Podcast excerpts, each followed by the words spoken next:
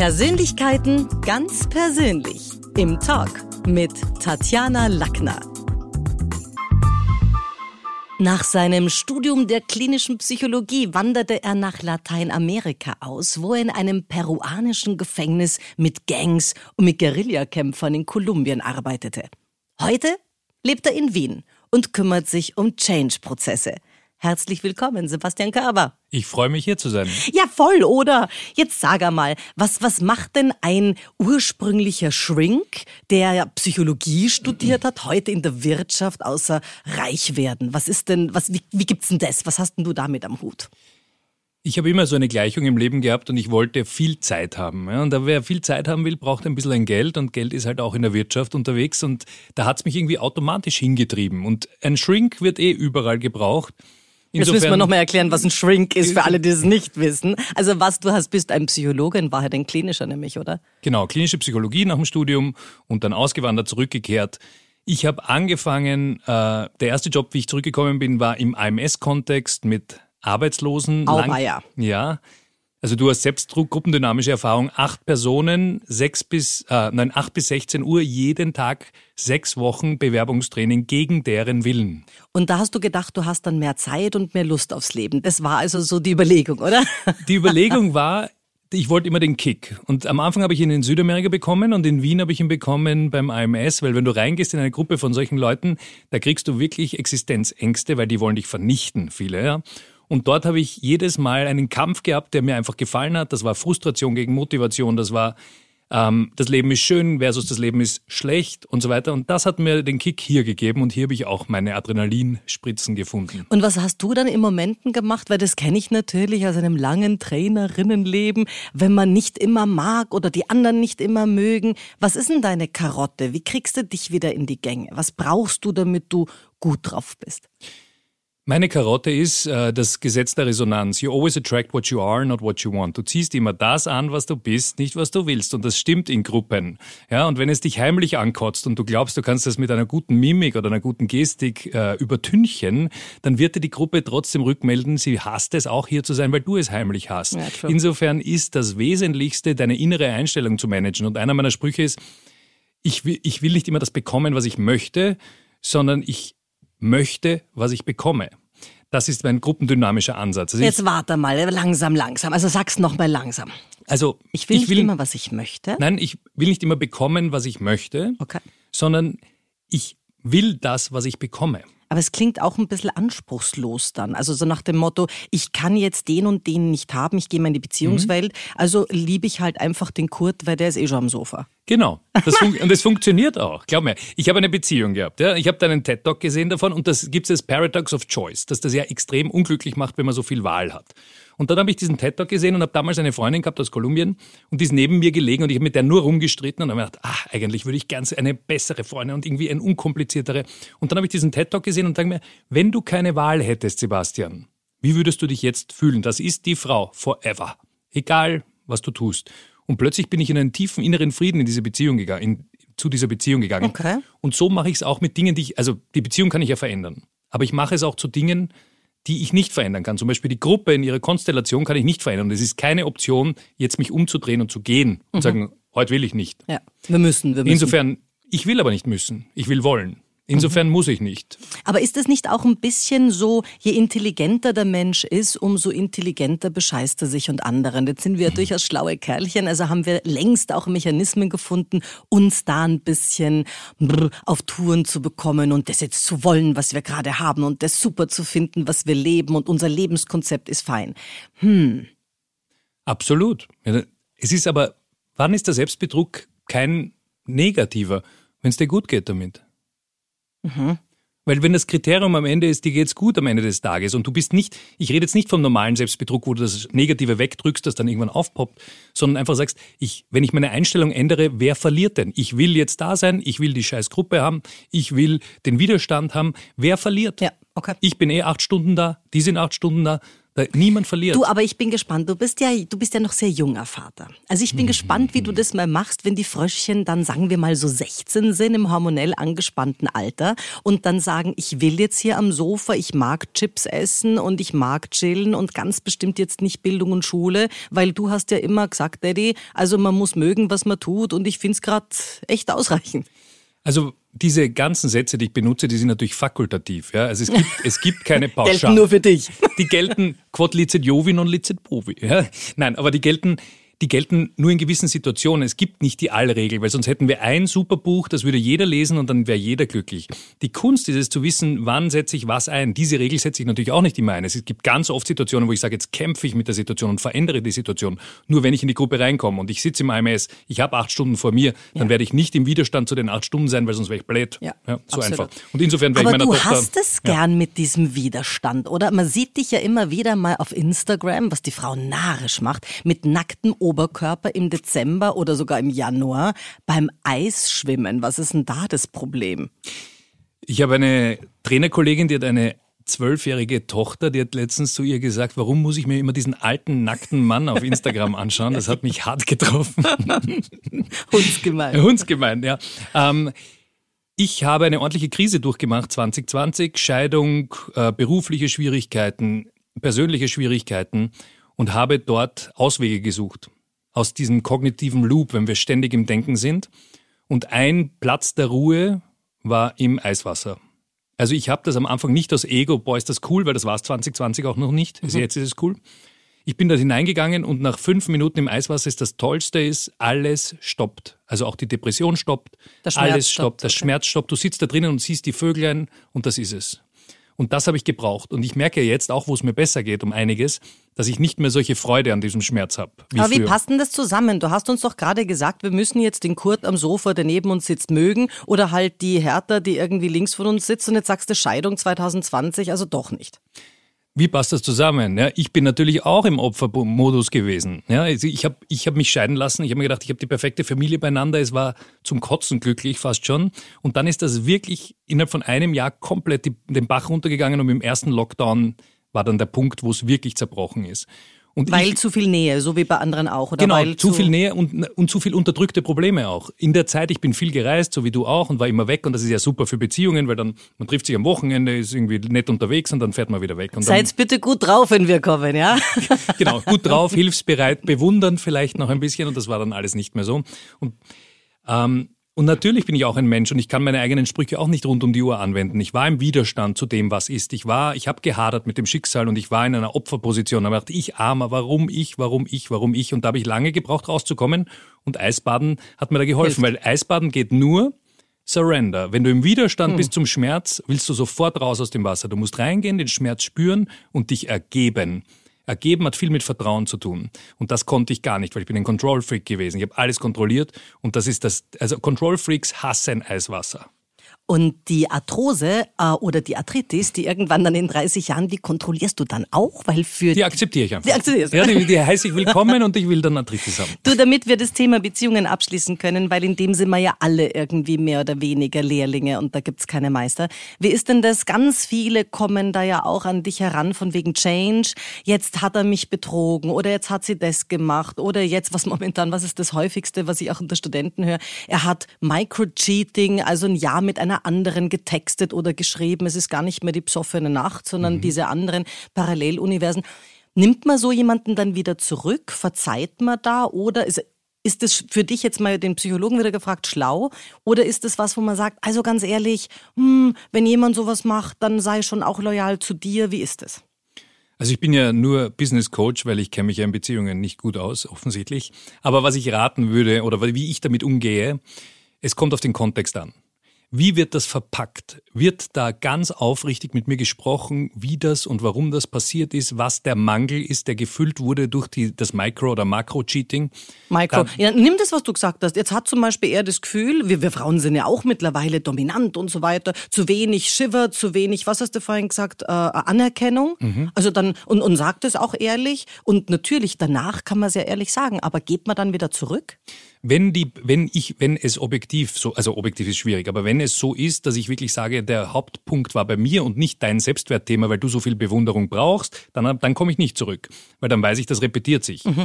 Wenn ich aber merke, ich habe dich wirklich vernachlässigt, weil ich komplett weg war und dich einfach nur als Usus oder als mhm. etwas, das Funktionieren, als mhm. Stehlampe gesehen habe, dann würde ich zurückkommen. Wenn ich hingegen sehe, das Thema ist in dir und du hast keine du hast, Motivation. Du hast ein Muster. Mhm. Und du hast kein Motiv, es zu ändern, sondern eigentlich schiebst du es mir rüber, dann würde ich nicht zurückkehren. Mhm. Wenn ich wirklich einen Fehler gemacht habe, was ja genauso passieren kann, unglaublicherweise, dann, dann, dann würde ich verzeihen. Ich würde dir nur im Eiswasser vertrauen. Ja, da bin ich, da bin ich absolut ungefährlich. Sehr ungefährlich, oder? Also gut, abgeschlossen, ist okay. Jetzt bist du ja ein Psychologe auf der einen Seite und auf der anderen Seite habe ich das, das Gefühl, noch nie wart ihr so im Trend wie jetzt. Und jetzt bist du das ja gar nicht mehr praktizieren, weil du bist Business Coach. Wenn ich Instagram aufmache, wer begegnet mir dann? Ah, wen finde ich cool? Michael Galen. Michael Galen ist einer, ich weiß gar nicht, warum er mir jeden Abend erscheint, weil ich habe ihn nicht einmal abonniert. Aber er kommt immer und sagt, hi, I'm just checking in. Um, I only wanted to tell you, um, you're never too much and always enough. Und dann schaue ich natürlich und denke mir, nee, schlecht. Irgendwie. Und drollig ist er auch noch. Tausende Fans. Was, was haben, warum haben momentan gerade die Shrinks so ihre, ihre Zeit der Bühne? Ja, Coach ist der neue Psychotherapeut. Also vor zehn Jahren wurden alle Psychotherapeuten, jetzt werden alle Coaches. Ich bin da sehr, sehr kritisch. Ich versuche inzwischen schon einen neuen Namen für uns zu finden, ja, damit auch. wir uns nicht mehr Trainer und Coach nennen müssen, weil Coach ist für mich fette Rolex, tätowierter, super Bizepsarm und High Performance. Ich, ich verkaufe dir alles und die zerstören im Moment komplett den Berufsstand aus meiner Sicht. Ich bin eher schon bei Lebensentwickler, aber das ist mir ja, dann auch wieder zu. Unsexy sind ja. die meisten Begriffe halt. Ja. Also wir haben auch schon ein paar Ideen, aber wir wollen uns auch trennen von Coach, weil Coach ist verseucht. Ja. Ganz hart und vor allen Dingen frei. Also es ist wirklich so Aufruf an alle. Man kann in die nächste Volkshochschule oder noch besser Wifi, beide staatlich gefördert und man muss nichts tun dafür, liest ein Büchlein und kann was erzählen. Und genau. was ich jetzt erlebt habe, Sebastian, da war es eng einer meiner Fans, ich habe ja sechs Bücher geschrieben und da gibt's auch Fans, da hat mir jetzt ein Kunde gesagt, du, der steht mit deinem Buch Redediät in irgendwo in Niederösterreich in der Volkshochschule und predigt die. Dann rufe ich den an und sag, du, das ist mein Buch. Also das geht so urheberrechtlich nicht. Ja, aber ich bin so ein Fan von dir.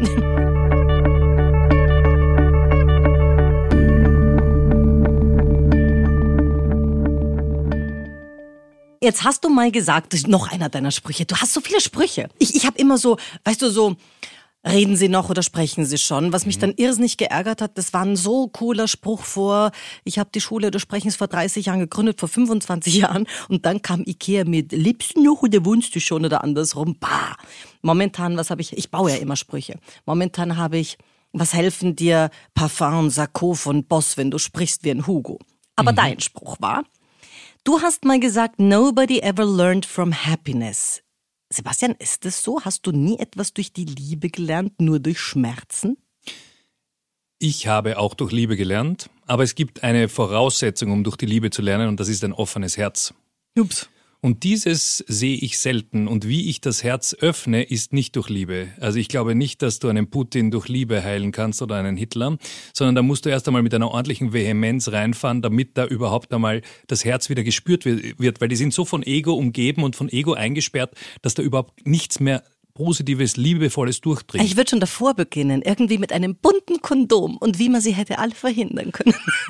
so. Die werden dynamisch irgendwo anders aufgepoppt. Bestimmt. Ja, dann Bestimmt. wären sie nicht ein Hitler, sondern irgendwer anderer. Ja, das stimmt. Also insofern ist der Spruch nicht 100% wahr. Ich spüre ihn, aber bei den, ich habe mit ganz großen Egos zu tun. Also ganz fette Vorstände, die viel verdienen international und da ist Schmerz der schnellste Weg. Liebe würde wahrscheinlich auch funktionieren, müsste man nur jahrelang machen. Mhm. Ich habe zwei Tage oder fünf Tage mhm. und insofern ist Schmerz der Quick Way, die Fast Lane durch.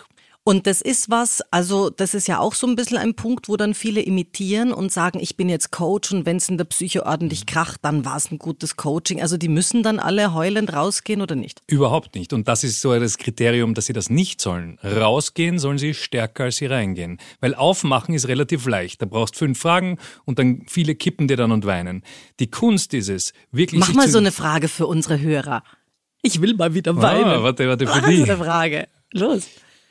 Ähm, keine Ahnung, warte, muss ich ein bisschen in deine Geschichte reintauchen. Nein, offenes Buch hier. Nein, überhaupt nicht. Ich habe dich erlebt bei einer äh, Speech einmal, da hast du eine andere, andere Speakerin zum Weinen gebracht. Ja indem du in einem Nebensatz ihre Thema komplett abgewertet oh, das hast. Tut mir so leid. Das tut dir gar nicht leid. Nein. Das weiß ich, ja. Es war einfach nur schlecht. Und das ist etwas, wo ich natürlich auch so das Gefühl habe, das ist immer so eine Entscheidung. Also es ist ja blöd, wenn man andere Menschen kübelt, weil das mag ja auch niemand selber. Aber wenn man so das Gefühl hat, ah nein, das ist schon unsere Zunft und wir haben da schon auch eine Verantwortung, was wer sagt und wenn Dinge nicht stimmen, ich bin da immer so, so empfindlich. Jetzt schau dir mal das Land an. Wir haben ja in Österreich irgendwie, wenn du über Veränderung redest und Veränderungsprozesse, was würdest du denn unserem Land momentan vorschlagen? Wo setzt man da an? Also natürlich, Politik ist also immer in der obersten Führungsebene und genauso würde ich es auch hier machen. Was ist äh, passiert seit vielen Jahren? Wir leben noch von den tollen Entscheidungen in den 70er, 80er Jahren, wo wirklich gute Politiker oben waren. Jetzt ist das passiert, was in Unternehmen auch passiert, nur in Unternehmen können nicht so lange fortbestehen, weil sie Umsatzprobleme bekämen. First class people choose first class people, second class people choose third class people. Erstklassige Leute suchen sich erstklassige Leute, zweitklassige Leute suchen sich drittklassige Leute, drittklassige Leute, viertklassige und so weiter.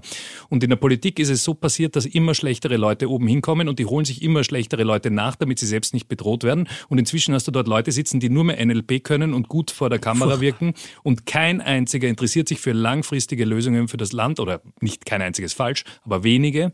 Und insofern würde ich hier mal die oberste Gruppe challengen und hier mal ordentlich schauen, was ist denn da wirklich für ein Herz für Österreich dabei, weil das wird überhaupt nicht mehr gefragt. Mhm. Es geht nur mehr darum, wer kriegt die meisten Zustimmungsquoten, wer kriegt die, wer hat den besten, besten, Umfragen? Genau, besten rhetorischen Trick benutzt und keiner interessiert sich. Wir hätten keine U-Bahn, wenn diese Politiker vor 70, äh, vor 50 Jahren, 40 Jahren, 30 Jahren die Entscheidungen getroffen hätten. Jetzt haben natürlich viele, die zurückrechnen, das Gefühl, du bist ein absoluter Verfechter der großen Koalition. Also ist das, hören wir das daraus? Nein, das nein, ist überhaupt. ohne Nein, nein, das ist ohne. Ich habe ja. überhaupt keine. Also mir geht es eher um Persönlichkeiten. Welche Farbe die haben, ist mir relativ wurscht. Ja, ja. ja da bin ich voll dabei. Das heißt, ja. es geht darum, auch wieder ein bisschen zu schauen, was ist nach der Legislatur in vier Jahren immer noch spruchreif. Für alle die, die jetzt entscheiden, sind ja dann, das haben wir jetzt gerade schmerzlich erlebt, nicht die, die dann in irgendeiner Form noch verantwortlich sind. Genau, ich finde, die sollten alle mit dem Privatvermögen haften. Also das wäre das wie wir als Geschäftsführer in einer GmbH übrigens auch. Also genau, plötzlich wieder, ja. und plötzlich werden sie sich, werden sie ganz anders argumentieren. Also ja, das ist Du, deine Lebensstationen sind spannende. Was hat ein klinischer Psychologe irgendwie in Dingsbums zu tun, in Lateinamerika, in Kolumbien, am anderen Ende der Welt? Warum dort? Du bist ja halb Latiner, ja. Bolivianer. Mhm. Also ich bin in Österreich nicht zu Hause gewesen, sehr früh. Ich bin einer, der gern was probiert, der gern klar, klar ansagt, der gern tanzt, der Wo gern... bist du geboren? Ich bin in äh, Wien geboren. Also ich bin ganz unspektakulär in Wien geboren bin 2006 das erste Mal nach Südamerika und habe mich dort mit dem Virus infiziert, habe hab es geliebt. Ich liebe Salsa zu tanzen. Natürlich muss ich sagen, habe ich mich auch in die Damenwelt verschaut. Meine, ja, du, funktionierst ja dann meine, auch, oder? Also meine Frau, ja, sie funktioniert ganz gut. Die Frau, meine erste Frau ist Kolumbianerin, mit der bin ich gerade in Scheidung. Ähm, meine Tochter ist halb Kolumbianerin, meine andere Tochter ist halb Peruanerin. Also ich liebe diesen Kontinent, weil was mir gefällt ist, Fehlerkultur können wir dort lernen. Ja. Warum lernt jeder so schnell Spanisch? Gut, es ist eine relativ einfache Sprache, aber auch weil die Leute einen dort immer bestärken, wenn mhm. du sprichst. Super, sag was und du redest einen Schatz zusammen. Ja. Und Yo soy un bedufo. Genau. Super, super. super, super. In Österreich, wenn du irgendwas sagst, sagen sie, nein, das ist Fall, Fallfehler, Genitiv, ja. keine Ahnung, und du wirst immer ruhiger, immer ruhiger und lernst kein Deutsch. Und dort lernst Spanisch ganz schnell, weil du immer bestärkt wirst. Probier mal, mach mal, mach mal. Und genauso tanzen. Auch Aber wenn ich jetzt mal zusammenzähle, also ich habe das ja ähnlich wie du, also ähm, Vater ein, Kind Vater eins, Vater mhm. zwei, also auch du bist offensichtlich für genetische Vielfalt. Richtig? Ich habe drei Kinder, ja. Aha, okay. Ja, ich habe ich bin für genetische Vielfalt. Ich weiß nicht, ob das so eine bewusste Entscheidung war, aber jetzt äh, retrospektiv. Bei mir schon. Bei mir nicht so. Retrospektiv sage ich absolut. Absolut, oder? Ja. Okay. Das heißt also, du kennst auch die unterschiedlichen Betriebstemperaturen in einer Familie. Ja. Weil da haben ja nicht alle die gleichen. Ja. Wie gehst denn du da um, wenn da irgendwo ist und woanders eher chilling? Und das muss man ja auch alles atmosphärisch dann spätestens im Urlaub oder dann auch zu Weihnachten, wenn wir alle dann mal zusammen sind und dann Hut kriegen. Also ich habe null Problem mit Explosionen. Aktive Aggression, her damit. Schimpf mich, sag mir, was du denkst, explodiere. Ich hasse passive Aggression. Mhm. Ja, Zynismus, also Gift. Gift. oder so indirekt. Danke für die tolle Frage, Tatjana. Mhm. Das ist passive Aggression. Mhm. Oder also passive Aggression ist das Schlimmste. Das ist für mich von hinten, von hinten mit Anlauf in den Rücken stechen. Mhm. Aktiv mir sagen, irgendwas passt nicht Und da mal kurz auszucken ist für mich ein Akt der Wertschätzung. Das heißt, du vertraust mir so weit, dass du mit mir in den Konflikt gehst. Da freue ich mich, anstatt hinterrücks mich versuchen, zynisch, sarkastisch oder vielleicht noch mit anderen Personen fertig Also zu die machen. Damen, die sich nicht schon ohnehin in dich verliebt haben, dann hilf ihnen doch wenigstens noch mit deinem Sternzeichen. Was bist denn du? Oh Gott, äh, ich bin Jungfrau mit Aszendent Waage, Ja, aber der bitteschön. Jungfrau ist sehr schwach bei mir. Also Ja. ich, die Also Ordnungsliebe. Ich, ich habe Gott sei Dank keine Ahnung von, von bist Horoskopen. denn du? Ich, ich bin Widder, ich habe keine Ahnung. ah, wieder ist die Mutter meines ersten ja, Kindes. siehst du? Widder Löwe ist angeblich Uh. kein Spaß. Oh, Löwe ist hart. Ja, ist hart, oder? Löwe ist die zweite Frau. Ist oh Gott, erste. ja, siehst du, das alles beieinander. Was haben deine Ex-Partner so gesagt? Du bist nicht einfach. Äh, Nein, ganz im Gegenteil. Also ich bin wirklich, das ist echt cool. Ich glaube, ich bin für alle nach wie vor die beste Ex-Frau der Welt. Ich bin auch mit allen wirklich noch sehr eng, eng befreundet. Also sind wirklich enge Freunde von mir. Ich glaube, der Umstand, dass ich nie von einem Vater Alimente verlangt habe, hat es dann leichter gemacht, mich, mich so toll zu finden. Also ich glaube, das war schon irgendwie ein Punkt. Und das war natürlich auch zu Zeiten, als wir bitterarm waren und wo das ähm, gar nicht so ein von oben herab Akt gewesen wäre, sondern eher, eher was, wo man sagt, ähm, da hätten wir es dick gebraucht. Aber das, ich fand das immer doof, weil ich, ich den Eindruck habe, also ich bin die, die auch heute noch schaut, dass die mit ihren Kindern Kontakt haben und jetzt melde dich mal wieder bei, komm und jetzt ist da, da braucht's eine Spritze. Also ich bin eher die, die immer noch verbindet. Da kannst du meine Ex-Frau ein bisschen coachen. Recht. Mit, dieser Einstellung. Ja, ja was ja, anderes. Ich, ich finde das wichtig. Aber das liegt sicherlich auch daran, weißt du, wenn der eigene Vater am anderen Ende der Welt ist, weil genau aus so einer Geschichte raus. Na, die ist ja in kein- Wien. Die ist in Wien.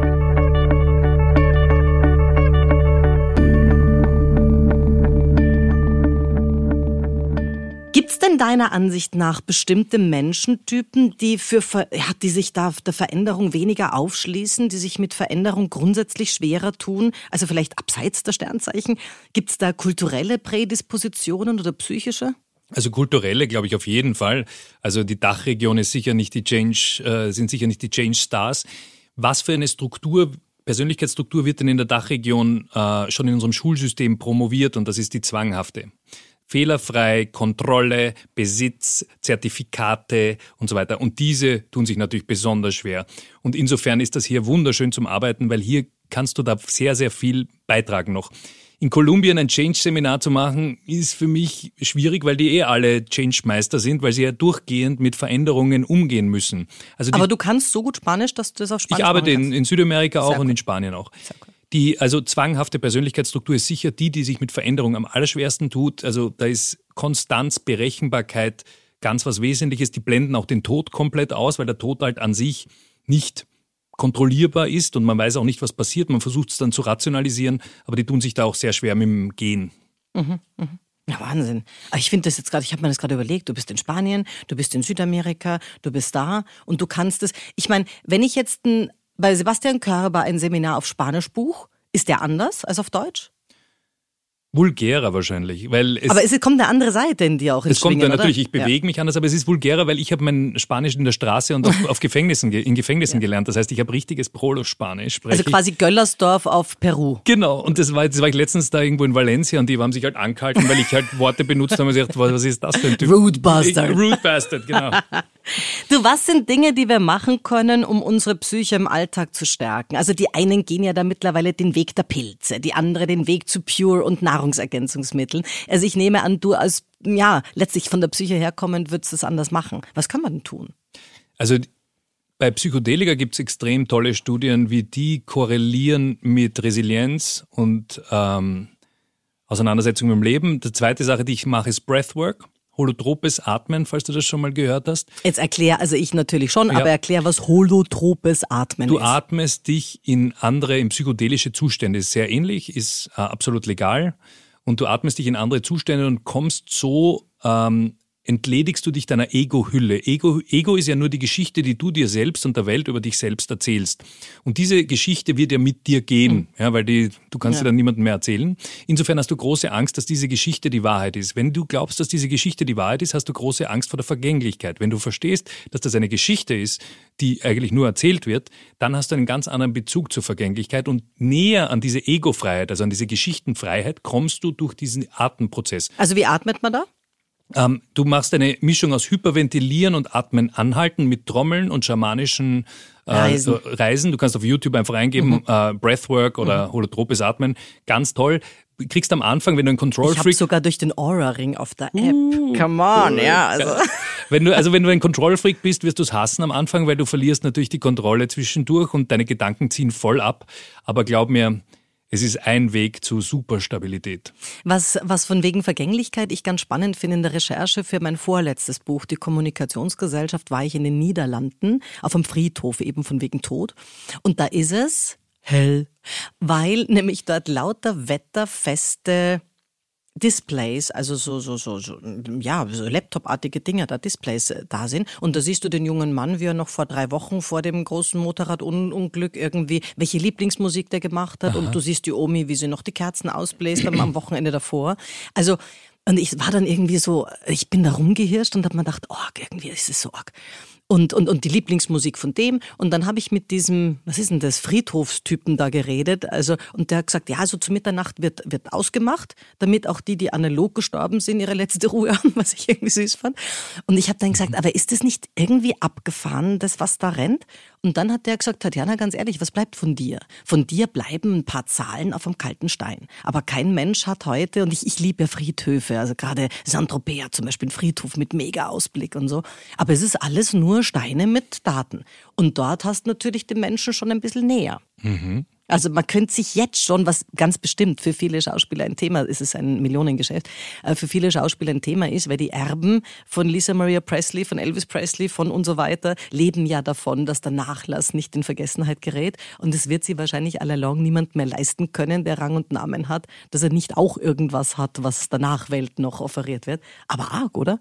Was sagst du als Psychologe? Ist das gesund? Was, diese, diese Bildschirme? Ja, so, so über den Tod hinaus. Es kommt immer darauf an, was für eine Einstellung wir zum Tod haben. Wir trauern ja extrem viel und was Trauer ist ja an sich, wenn man das runter deduziert, ein bisschen was Egoistisches, weil der Person geht es ja besser de facto, wenn wir jetzt halbwegs an was Gutes glauben. Die Trauer trifft ja uns. Mhm. Insofern in anderen Ländern, in Indien wird getanzt und gefeiert, dass der andere über den, äh, Jordan. Den, über den Jordan gegangen ist. über ja. den Ganges gegangen Ich verstehe nicht ganz, warum das bei uns immer so beschwert sein soll. Und das ist einfach kulturell gewachsen. Wenn das nicht so wäre, kann man sich, man kann sich absolut an den anderen erinnern, weil was bleibt, ist die Energie, die er oder sie in die Welt gesetzt hat. Wie geht es dann mit Glück? Also in einer Welt, in der wir irgendwann, also irgendwann entstanden sind, weil das hast du ja nicht ausgesucht, mhm. und wo wir irgendwann, außer wir legen selbst Hand an, aber in den meisten Fällen irgendwann gehen, ohne es zu wissen. Also zwei sehr volatile Punkte. Und dazwischen soll man aber dann ganz glücklich sein. Wie geht denn das? Ich glaube nicht, dass Glück das Ziel ist. Es ist äh, Frieden. Ja? Das Gegenteil von Depression ist auch nicht glücklich sein. Das Gegenteil von Depression ist Lebendigkeit. Ja? Also das, das Gefühl, lebendig zu sein. Was, was mein Thema mit der Gesellschaft momentan ist, dass viele Zombies draußen sind, die zwar noch leben, also die Körper funktionieren noch, aber du merkst, das letzte Mal haben sie Leben gespürt, da waren sie zwölf. Und, äh, Was heißt es? Was heißt es? Leben spüren ist tanzen, Leben spüren ist sich ansaufen, Leben spüren ist was? Leben spüren heißt Freude, so eine tiefe Freude am Moment, würde ich es beschreiben. Zum Beispiel, wie schön das jetzt ist, wir sitzen hier, wir sind gesund. Freut, dich, sind, freut dich das? Mich freut sehr. Du bist challenging, ich mag das. Ja. Bisschen Eisbaden, ja. ja genau. Ja, dann, dann, drehen wir den Spieß um beim Eisbaden. genau. Ja, die, die, Oma kriegt einen Herzinfarkt. Na, ja. Aber du hast, äh, du hast diese tiefe Freude am Moment, diese Dankbarkeit, dieses, ah, ist das schön, ich bin am Leben das ist die Freude und das sehe ich nicht mehr in den Augen. Ich sehe die Leute gequält von Termin zu Termin huschen und dann hoffen, dass sie irgendwann krepieren. So kommt mir wirklich in vielen Augen kommt es mir vor. Während Tiere, Sebastian, also hauptsächlich vor ihren natürlichen Feinden Angst haben, sind wir Menschen ja da durchaus anspruchsvoller, von Verlustängsten über Höhenangst, Flugangst, Versagensängste. Was ist Angst tatsächlich? Denn es ist auch so ein Thema, das dich beschäftigt. Und wie gehen wir mit ihr um? Der Unterschied ist einmal Furcht und Angst. Furcht ist objektgebunden. Das heißt, ich habe hier einen äh, Tiger stehen, vor dem fürchte ich mich, ist der Tiger weg, ist die Furcht weg. Der Mensch kann abstrahieren. Dadurch kann er sich zur momentan kurzen, mächtigsten Spezies aufbäumen. Aber diese Abstraktionsfähigkeit hat auch nada por nada äh, Downsides. Und die Downside ist, dass ich kann auch Dinge abstrahieren, die nicht da sind, ständig. Das heißt, ich kann auch ständig die Furcht vom Tiger spüren, ohne Ich kann auch die, die Furcht vor der Angst spüren. Genau. Und die heißt dann Angst. Also ab dem Moment, wo die Furcht nicht mehr objektgebunden ist, wird es zur Angst. Also ab dem Moment, wo ich nur mehr weiß, es könnte ein Tiger hier stehen und habe schon tiefste Angst, dann ist es nicht mehr Furcht. Aber ich könnte auch Angst vor der Angst haben, vor meiner nächsten Panikattacke. Genau, also Angst vor der Angst, vor der Angst, vor der Angst, das mhm. geht dann unendlich. Das ist dann eine wunderschöne, ein wunderschöner Kreislauf. Die Kunst ist es, was wir beibekommen, äh, beigebracht bekommen in Österreich, ist, wenn dir was unangenehm ist, mach's nicht. Ja, wir sind wirklich, es ist so gemütlich Österreich. Du musst dich wirklich nicht überwinden. Isst dein Schnitze, ja, geh schlafen, gehst halt nicht arbeiten, kriegst Notstand, ist ja kein Problem. Und das macht die Leute kaputt. Ja. Es macht sie kaputt. Du bist selbst in Lateinamerika oft, haben die dort also Angststörungen um einiges weniger ja. als hier. Warum? Ja. Obwohl es objektiv ja. viel gefährlicher ist. Weil sie einfach am Leben sind. Und es gehört zum Leben dazu. Seit jegliche Spezies existiert, gehört Gefahr und Gefahrüberwindung und Angstüberwindung dazu. Was wir jetzt seit 30 Jahren tun, ist Angstvermeidung. Das mhm. gibt es nicht auf Dauer in der Natur. Also sind wir mehr Misserfolgsvermeider als Erfolgssuchende de facto? Das auch sowieso, ja. Aber die Angst haben wir überhaupt nicht mehr im Griff. Die Angst hat uns im Griff und das macht das merke ich überall. Die Leute sind gelähmt. Mhm. Aber hättest du nicht heute mit deiner anderen Seite, mit deiner Psychologie-Seite mehr zu tun als mit deiner Coach-Seite? Weil die Menschen sind heute, ich glaube, das kann man schon sagen, das, das bestätigen viele, sind heute kaputter als noch vor 20 Jahren. Ich mag schnell einen schnellen Weg, deswegen nenne ich es auch Coaching. Mhm. Ja. Insofern, die konfrontative Art ist eher meins und die passt eher ins äh, Coaching, weil sonst habe ich ein Problem mit dem Psychologen, mit dem ich sowieso schon mich oft anlege, vor allem mit dem Psychotherapeuten. Und das möchte ich jetzt und dabei nicht machen die das so lange, so lange machen die das, damit sie Psychotherapeuten ja, die ersten, sind. Die machen das ganz lange, zahlen ganz viel Geld. Und ja. das, was mich aber am meisten stört, ist, dass sie am Anfang diese langen Contracts eingehen mit den Kunden. Das finde ich eine, das würde ich nie machen. Jeder muss sich bei mir bewusst von einer Session zur nächsten entscheiden und sich bei mir intrinsisch melden, weil das ist ja Teil des Prozesses. Wenn ich jetzt sage, für 25 Jahre kommst du jeden Mittwoch, Donnerstag zu mir und das unterschreibst jetzt, was ist denn das? Mhm.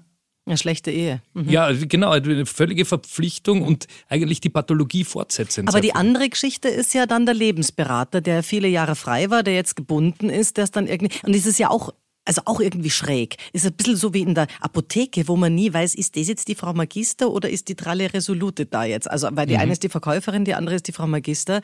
Das gefällt da auch nicht, die Lebensberater, oder? Also ich finde gut, dass es all diese Ausbildungen gibt und vor allem, wenn sie wirklich ehrlich selbsterfahrungslastig sind, dann ist es auch gut. Das, mein Problem mit der Psychotherapieausbildung ist nicht die Therapie selbst, die sind toll mhm. angedacht, konzeptionell. Mhm. Das Problem ist, dass eine Farce ist die Selbsterfahrung in der Psychotherapieausbildung. Ja.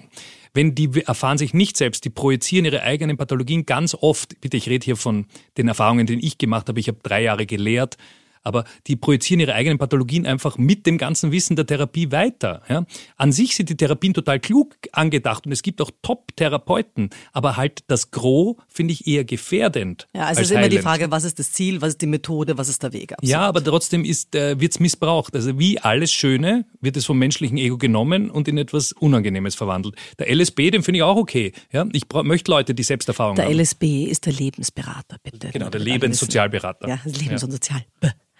Jetzt gehen wir mal weg vom Menschen. At ChatGPT, wie wird die KI, also die künstliche Intelligenz, unsere Gesellschaft verändern? Da gibt's ja Richard David Brecht, der sagt, Freunde, ganz ehrlich, da tut sich nicht viel. Es gibt Markus Lanz, der sagt, oh, du wirst dich wundern, Richard, da kommen jetzt Dinge. Ich kann selber die Erfahrung machen, ich habe das Viech mal gefragt, wer ist Tatjana Lackner? Mhm. Alexa sagt dir das nämlich, die sagt dir, Tatjana Lackner ist eine Kommunikationssex Expertin, da macht es immer ein bisschen einen Hacker, was ich dämlich finde. Aber sie sagt da zumindest noch, was es ist. Bei mir hat JetGPT gesagt, dass ich ähm, eine Verkaufstrainerin bin, die bis jetzt ganz viele Bestseller geschrieben hat in Sachen Verkaufsbücher, Verkaufstraining. Nichts davon ist wahr. Was tut's mit uns? Was wird's mit uns machen?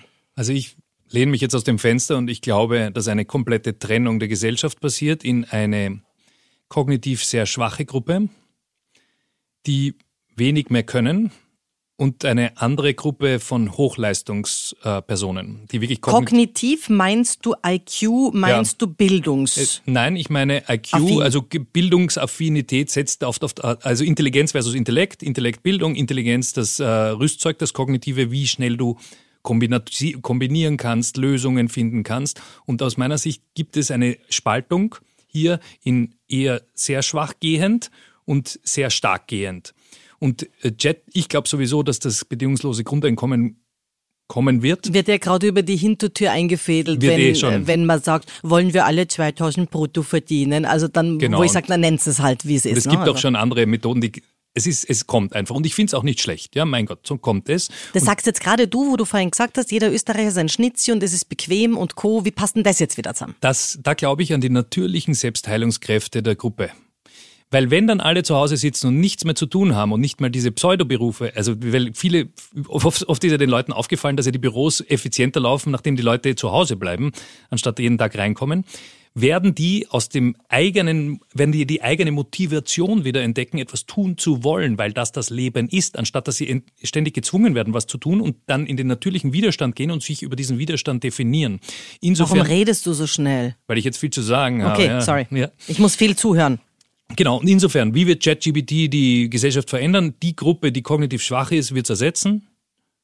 Ja, die können sich dann wieder ähm, anders orientieren und die anderen, die, die, die kognitiv stark sind, die werden, werden sie immer Differenzierungsmerkmale finden. Zum Beispiel in meinem Beruf, den sehe ich lange noch Unser nicht Beruf ist erfüllt. Nicht gefährdet. Ja, nein, nein. Also wer weiß. Aber, aber ja. Äh, jetzt mal jetzt mal wieder hier gefragt. In der Pandemie hatten wir doch einen sanften Vorgeschmack. Die Musiker bestätigen uns, es sind nicht mehr Opern komponiert worden, nur weil wir rund um die Uhr Zeit hatten. Mhm. Und jetzt kommen ja auch langsam die Covid-Listen raus, welche Musiker zum Beispiel oder Schauspieler in Österreich Millionen zum Teil bekommen haben und so. Also ist nicht mehr losgegangen. Ist es mhm. nicht auch manchmal so, ich habe mit Nathalie Knapp gesprochen, die auch sagt, gelegentlich brauchen wir den Mangel. Also der Grund, warum Kafka geschrieben hat und viele andere, war schon auch aus dem Defizit und nicht nur aus dem Vollen.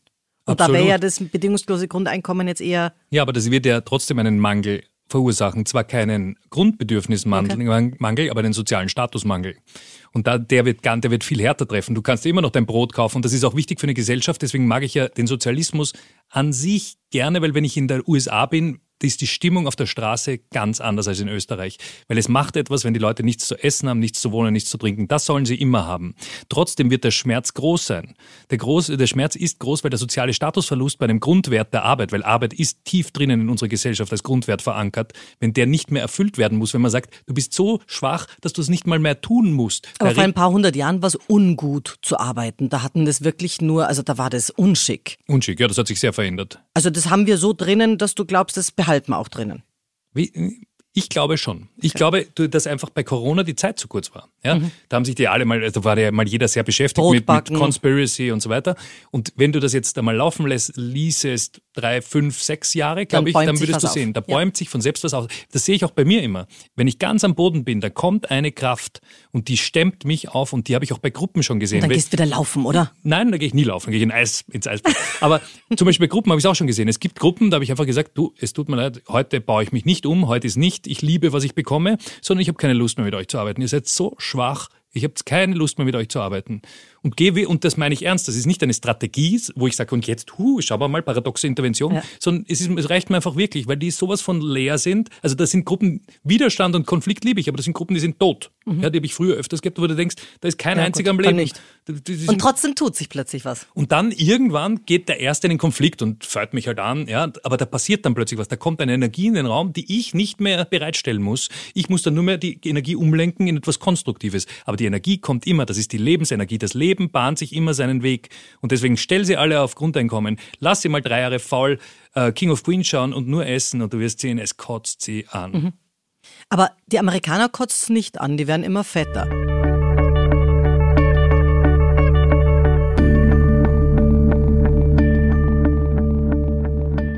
Du sagst, Konflikte sind gut. Und zwar beruflich und auch privat, weil es macht Energie. Warum sind sie gut? Weil, weil es gibt doch viele, die sagen mal, bitte, wir haben noch nie gestritten, es ist so schön in der Beziehung, jetzt sind wir drei Jahre zusammen.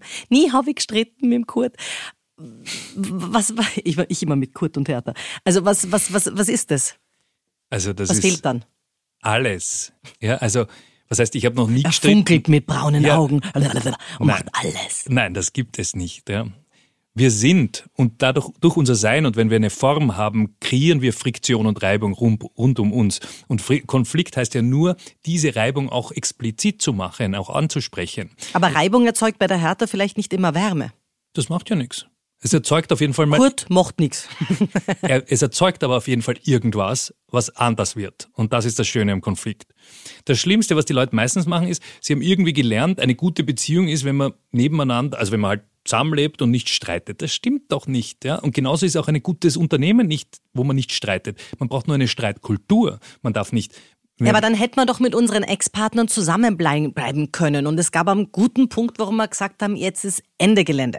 Ich hätte, ich könnte, ich hätte vielleicht mit meiner Frau zusammenbleiben können, hätten wir eine Konfliktkultur gehabt. Es wurde alles reingefressen, so lange, bis es unlösbar war. Okay. Ja, hätten wir eine Konfliktkultur gehabt und hätten wir reflektieren können über unsere Probleme, würde ich nicht ausschließen, dass wir heute noch zusammen wären. Du, was bist denn du da in dem Drama-Dreieck? Bist du da eher privater Täter, der Retter oder das Opfer? Wir sind ja alle alles, das weißt du eh. Ich bin sehr selten Opfer. Nein, das ist gar nicht wahr. War ich jetzt gerade erst. Äh, Jetzt tue ich mir gleich leid. Also gut. Ich bin sicher zumeist der Retter, das hat der Trainer und Coach natürlich an sich. Yes. Nun ist die Kunst natürlich, diesen Retter zu verlassen, um den anderen zu empowern. Weil wenn du der, als Retter erzeugst du natürlich auch Gerettete und du willst ja keine Geretteten, sondern selbstständige Menschen. Und der zweitstärkste ist sicher bei mir der Täter. Der, das Opfer war ich jetzt schon öfters drinnen, da mag ich mich selbst aber gar nicht. Ja, ich mich auch nicht. Und Täter, habe ich auch schon gemerkt, bin ich vor allen Dingen dann, damit ich mehr Ruhe habe. Ja. weil, weil Täter ist ja nur kurzfristig Täter und dann sagt der andere, mir reicht es, ich gehe. Und man denkt, super. Ja. Also ganz ehrlich, wer geht, nimmt sich Gestaltungsrecht und jetzt habe ich irgendwie mal fünf Minuten meine Ruhe. Ist auch nicht schlecht. Was macht's denn psychologisch mit einer Gesellschaft, wenn sich die Institutionen und die ehemaligen Autoritäten, ich denke jetzt an Justitia, Kirche, Parlament, Parteien, langsam selber demontieren? Das sind äh, Grundlagen gewesen für Wertekonstrukte, die uns Orientierung in dieser Welt gegeben haben. Diese Lehre wird gefüllt und je nachdem, wie dumm oder gescheit die Leute sind, von irgendwelchen Demagogen oder von wirklich tollen Personen. Insofern, was jetzt im Moment passiert am Markt, die Leute suchen mit Verzweiflung einen neuen Gott. Dieser Gott kommt öfters in Form von Sales Coaches in Dubai. Dieser Gott kommt öfters in Form von irgendwelchen rechten, linken, radikalen, guten, starken Persönlichkeiten, schlechten, starken Persönlichkeiten. Also es, eine, es passiert eine Lehre, die. Gott ist selten weiblich. Ich überlege gerade, wann hm. die letzten Frauen daher kamen.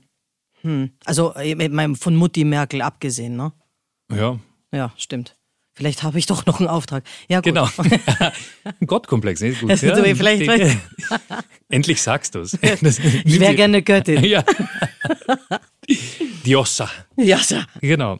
Ja, also es erzeugt eine Lehre, die gefüllt wird von jeder Menge Scharlatanen und ein paar coolen Leuten genauso. Also ich finde zum Beispiel Eckart Tolle ganz toll. Ja, jetzt. Jetzt war man darf ihn nur nicht live, man darf ihn nur nicht live anschauen, weil ich glaube, er ist auch schon ein bisschen korrumpiert vom Geld. Aber diese Anfangsbücher sind ja, jetzt, absolut jetzt war genial. Eines meiner, meiner Lieblings Jetzt ist absolut genial oder A New Earth ist auch super, finde ja, ich. Ja, Sebastian, du bist selber Vater. Glaubst du, wird für diese Generation Alpha, die jetzt genannt wird, zwischen 2010 geboren und 2025, also aus heutiger Sicht manche noch gar noch Quark im Schaufenster und noch gar nicht geplant oder mhm. geboren, wird die Pandemie im Nachhinein von wegen Distancing jetzt nicht auf die Rutsche und so weiter, wird es überhaupt eine Rolle spielen? Weil da hat man auch das Gefühl, dass auf der einen Seite die Psychologen sich überwurschteln im Sinne von, na, das wird eine Generation, die braucht viel Nähe, wenig Nähe. Vielleicht ist es auch ganz wurscht, wenn du nach 25 geboren bist? Quark im Schaufenster. Was ist das? Sorry. Das ist geil. Was ist denn das? Also nur nix quasi. Ich habe schon verstanden, ja. Okay. Ähm, er flirtet mit mir. Ja, genau. Ja, das bringt schon was. Mit einer doppelten Oma. Ja, macht nichts. Wurscht. Also wie ist das? Also, was war die Frage? Echt jetzt? Also, Generation Alpha Nein, zwischen 2010 und 2025, ja. Ich glaube, dass ähm, jetzt einmal eine ordentliche Rezession kommt. Wir glauben immer, wir können sie aufhalten. Es wird sich so viel verändern, dass diese Kinder mit ganz anderen Themen äh, zu tun haben, als rutsch nicht neben Peppi, weil der ist vielleicht krank. Ja, ja. ja. Die werden mit der Neuordnung unserer Welt beschäftigt sein, falls uns die Menschheit erhalten bleibt. Und dafür sind Sie ausgerüstet? Es gibt einen Bewusstheitsboom, der kommt. Also das Ego hat ausgedient, man merkt schon... Warte mal, lang, langsam, der Satz alleine. Es gibt einen Bewusst... Das sind alles... Weißt du, was du machst? Ich sag dir, was du machst rhetorisch. Das sind alles normative Indikative, die du verwendest. Mhm. Es gibt einen Bewusstseinsboom. Das ist so wie die Würde des Menschen ist unantastbar. Oder ja. in der Bibel... Dogma. Ja, voll. In der Bibel, was haben wir da? Der das Oberhaupt der Familie, der Mann ist das Oberhaupt der Familie, kommt in einem Lesbenhaushalt sicher gut. Also jetzt kannst du den mal aufsplitten ein Bewusstseinsboom Ein Kind habe ich auch mit Lesben übrigens. Jetzt hörst du mir auf. Ich Ja. bin fertig mit den Nerven. Was für ein Bewusstseinsboom kommt von wem, wohin, wann ungefähr? Was? Der Bewusstheitsboom kommt von Gott, keine Ahnung, in, auf diese Erde. Jetzt beginnt er schon. Also allein, dass Eckhart Tolle sich so oft verkauft. Allein diese Lehre, die du gerade vorher angesprochen hast, moralische Lehre. Die, was, wo finden wir denn unseren neuen Halt? Ich sage in der, in unserer Essenz, in dem Leben selbst. Ja, werden wir ihn finden. Und das bekommen wir durch Bewusstheit. Wie bekommen wir die Dankbarkeit für diesen Moment, um ein bisschen zurückzugehen, ähm, Lebendigkeit versus Depression? Indem wir uns einfach, wir zwei jetzt auf diesen Moment besinnen und uns denken, wie toll ist es? Ja? Bewusstheit ist die, Bewusstheit ist unser Ausweg. Ein Putin, ein, die sind alle voll auf Ego. Droge, auf Ego-Droge. Der will nicht sterben, deswegen macht er noch die Erde kaputt, macht noch ordentlich. Hast Das du Angst vor einer atomaren Geschichte, wo man sagt, man hat ihn bis jetzt immer unterschätzt und Baba Wanga hat gesagt, Also er ist für, äh, zu allem fähig, da bin ich mir ganz sicher. Angst davor ist wieder eine andere Sache. Ich habe Szenarien, wie ich damit umgehen würde schon. Und du hast aber jetzt gleichzeitig, also bei Zelensky nicht das Gefühl, dass Ego auch ein Thema Natürlich des ist- Verteidigers ist. Also ganz ehrlich ist hier Täter-Opfer für mich nicht so eindeutig trennbar. Natürlich ist es durch die Dynamik des Passierten absolut trennbar, aber in der, in der, in der DNA des Systems ist es nicht trennbar.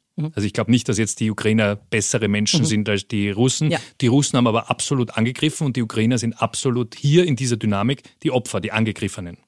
Wenn meine Nachbarn Streit haben, dann ist es, versuche ich, weil Retter und Coach und Trainer, versuche ich irgendwie zu vermitteln. Ich würde wahrscheinlich jetzt nicht auf die Idee kommen, einem von beiden ein Feidel zu kaufen. Wie ist denn das? Wie sehen wir das? Richard David Brecht sagt, es ist so ziemlich das Dämlichste, wenn sich der Westen da einklingt. La- Lanz wieder, ich bin ja, weißt du, Lanz-Brecht-Hörer äh, bei Podcasts, sagt, ja, selbstverständlich müssen wir, weil wir wirst dich verteidigen, wenn du nichts hast. Wo stehst denn du da? Ich stehe da ganz wo. Also erstens, da habe ich wenig Ahnung, aber ich sage meine Meinung. Also was ich machen würde ist, gib mir ein Seminar, Zelensky rein, Putin rein und alle und den beiden rein und wir Aber machen. du bist nicht auf Ego, oder? Warum? Was ist? Die kriege ich schon unter Kontrolle. So, und dann machen wir mal, dann machen wir mal eine Bewusstheitsübung und dann lösen wir die Geschichte, anstatt dass wir da groß weltpolitisch ständig Waffen hin und her schieben. Das brauchst. Du brauchst deswegen sage ich auch, ich beginne jeden Change-Prozess in jeder Organisation ausschließlich, wenn der Vorstand denselben Prozess macht. Und genauso würde ich hier mal brauchst ja nur, wenn du den Putin nur Millimeter bewegst in dem Seminar, hat sich die Geschichte schon. Anstatt da jetzt zu überlegen, hunderttausende umweltschädliche Aktionen zu liefern. Siehst du, und ich glaube wieder an die Frauen. Ich glaube, es ist die Das Geliebte von Putin und so. die Frau Zelensky, so. mit denen man reden müsste. Weil ich glaube, da ja, gibt's auch eine gewisse Da müsstest Dynamik. du, du müsstest mit denen ja, reden. wahrscheinlich Das- sollte man doch, Sebastian, das ist das, was ich seit Jahren sage. Wir sollten was gemeinsam machen. Ja, mach mal. Okay. Wir haben eine ganze Menge gemeinsam. Beide sind wir TEDx-Speaker. Mhm. Und das ist insofern für dich ja cool, aber es gibt nicht so viele Frauen, die dort auch sind, muss man sagen, und schon gar nicht so viele Österreicherinnen. Mhm. Beide haben wir einen starken Bezug zu Lateinamerika. Und wie du gesagt hast, unsere Wege kreuzen sich immer wieder bei unterschiedlichen Seminaranbietern. Wie wichtig von wegen Schule des Sprechens ist denn deine Stimme für deinen Job? essentiell. Was tust du noch dafür? Inzwischen relativ wenig, aber ich habe sehr viel dafür getan. Also die Stimme ist wie das Auto für den Formel-1-Fahrer. Also das ist das Tool, mit dem ich auf die Straße komme, mit dem ich meine PS auf die Straße bekomme. Was habe ich dafür gemacht? Ich habe mich gefilmt. Ich habe gelernt, deutlich zu sprechen. Ich habe meine Sprachgeschwindigkeit variieren, Haha. zu variieren gelernt. Das Ja? ist das schnellste Interview der Welt. Ich bin sehr langsam geworden über die Jahre. Und Putin würde dich verstehen. Das ist das wirklich Coole an Putin im Vergleich zu Zelensky. Der kann ausgezeichnet Deutsch. Also wenn sich der das anhört, vielleicht lädt er dich tatsächlich ein. ja, vielleicht entspringt ja diesem äh, Interview ein Seminar. Who knows? Ja. Ja. Und ich würde sagen, wir Ich können. gehe sogar mit dem Tagsatz runter. Ja, also furchtbar. Wir, wir, wir könnten da, glaube ich, also es, ich habe ja irgendwann mal die Vermutung aufgestellt, wenn man sich so Politiker anschaut weltweit, vielleicht gibt's doch einen Zusammenhang zwischen irrwitzigen Frisuren, wenn ich jetzt an Trump denke, an Kim Jong-un, an Boris Johnson äh, und der Attitüde. Also vielleicht gibt's da doch was, ne? Der Ja. ist ja auch nicht schlecht. Jetzt die Frage, was zuerst war, Kausalität. Ja? Also wahrscheinlich der Wahnsinn drückt sich eher in der Frisur aus als umgekehrt. Oder vielleicht ist es auch umgekehrt, wer weiß. Eine letzte Frage habe ich noch an dich und die ist auch politisch, denn diese moderne Seidenstraße führt ja mittlerweile bis vor die Tore Wiens in Richtung bis Bratislava. Jetzt haben wir alle miteinander von wegen Konflikt nichts in der Hand gegen Xi Jinping. Also da geht's weder so, no so, no irgend. Es gibt keine Power, es gibt keinen Hebel. Wie kommt man gegen, die, also ich meine, aus der chinesischer Sicht ist Europa irgendeine rechtsöstlich vorgelagerte Insel. Also das müssen wir auch mal begreifen, dass das eine andere ja. Weltsicht ist. Was macht man dann, wenn es im Konflikt kein Druckmittel gibt? Das, da gibt es jetzt wenig Möglichkeiten. Da kannst du uh, treat any situation as if you had chosen it, hat der Eckart Tolle gesagt. Mhm. Also da kannst du noch die innere Einstellung verändern. Die machen das sehr geschickt. Die machen ganz leise, kaufen sie langsam die Welt auf. Was sie unterschätzen, ist die kulturelle Distanz zu Europa. Also die müssen uns de facto auslöschen. Die werden uns nicht um bauen können, glaube ich. Also da ist die Distanz zu groß, da macht Europa nicht mit. Das unterschätzen sie, glaube ich, weil sie ja sehr stark Kultur bauen, knallhart mhm. mit Beobachtung, Belohnung, Bestrafung, sozialer Status, also echt heftig, wie die das machen. Aber sie unterschätzen das. Also das Einzige ist, da, da würde ich mich einfach fallen lassen und surrender, weil wenn ja, China, find, wenn China Gas gibt, ist aus. Ich finde das nämlich interessant, weil, weil du, also ich habe gestern ein, ein Gespräch gehabt mit Arbeitsminister Kocher und mhm. dem habe ich die Frage gestellt. Ich habe irgendwie das Gefühl gehabt, er hat die Frage nicht verstanden, aber ich, ich formuliere sie nochmal für dich. Ist es wir in Europa leisten uns eine gewisse Arbeitsmoral, Arbeitsbedingungen, bist du fertig, von wegen Menschenrechte, Chinesen und so weiter. Aber es ist ja bei China, also du übernimmst ja, wir sind ja momentan die Verlierer wirtschaftlich. Ja. Und du übernimmst niemals die Werte der Verlierer.